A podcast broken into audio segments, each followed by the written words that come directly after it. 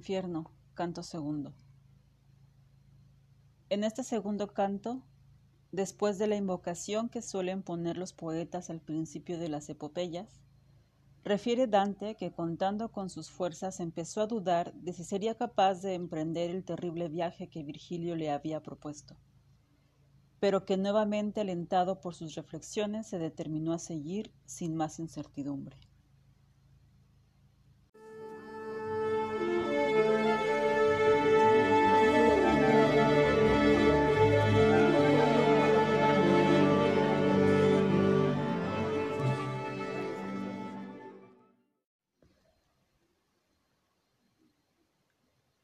Expiraba ya el día y el aire de la noche convidaba a descansar de sus fatigas a los seres animados que viven en la tierra.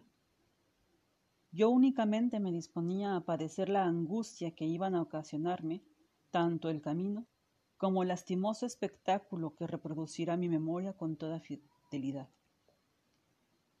Oh musas, oh ingenio sublime, ayudadme ahora. Oh mente mía que imprimiste en ti cuanto presencié aquí se manifestará tu excelencia. Y empecé a decir, Poeta, que eres mi guía, mira si mi virtud es bastante fuerte antes de conducirme a tan alta empresa.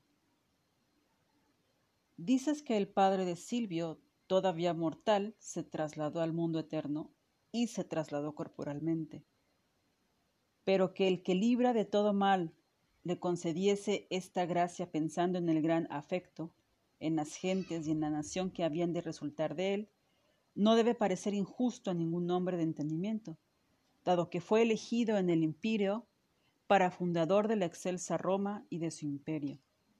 Imperio y ciudad que, si hemos de decir lo cierto, fueron destinados a ser el santo lugar donde tiene su sede el sucesor del insigne Pedro. A consecuencia de este viaje, que merece tus alabanzas, oyó cosas que fueron el origen de su victoria y de la dignidad pontificia. Allí se dirigió después el vaso de elección para recibir la inspiración de aquella fe que es el principio del camino de la salvación. Mas yo, ¿por qué he de ir también? ¿Qué me otorga esta gracia?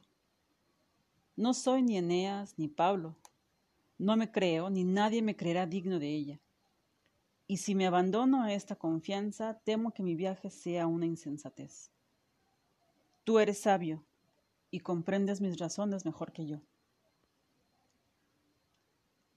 Y como aquel que desiste de lo que anhela y por un nuevo pensamiento renuncia a su propósito, de modo que enteramente se aparta de su primitiva idea, así quise yo hacer en aquel lóbrego sitio, porque considerándolo bien Abandoné el intento que tan repentinamente formé al principio. Si no he entendido mal tus palabras, replicó la sombra del magnánimo Virgilio, tu ánimo está sobrecogido de temor, el cual muchas veces se apodera del hombre en términos de apartarle de nobles empresas, cual si fuese una bestia que se asombra al ver un fantasma.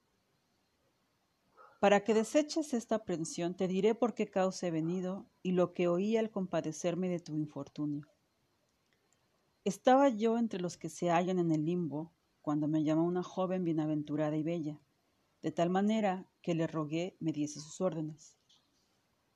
Resplandecían sus ojos más que el sol, y con dulce y afectuoso acento, con voz angelical empezó a decirme en su lengua. Oh sensible alma mantuana, cuya fama dura todavía en el mundo y durará mientras subsista éste. Mi amigo, que no lo es de la fortuna, se encuentra en la desierta playa y tan atribulado en su camino que de miedo ha retrocedido ya. Y temo que ha de haberse extraviado hasta el punto de que ya, de que haya yo acudido tarde en su ayuda, según lo que de él he oído decir en el cielo. Ve pues y préstale auxilio con la elocuencia de tus palabras y con todo lo que sea menester para que se salve, de manera que reciba yo este consuelo. Soy Beatriz y te ruego que marches presto. Vengo de una región a donde deseo volver. Amor es el que he movido mis pasos y obligándome a hablar así. Cuando esté en presencia de mi Señor, le haré de ti frecuentes alabanzas. Cayó entonces y yo añadí, Oh virtuosa beldad, la única por quien la especie humana excede a todo lo que abraza el cielo que tiene sus círculos más estrechos. Me agrada tanto tu mandato que aun cuando estuviera ya obedeciéndote me parecería tarde. No tienes necesidad de manifestarme más tu deseo.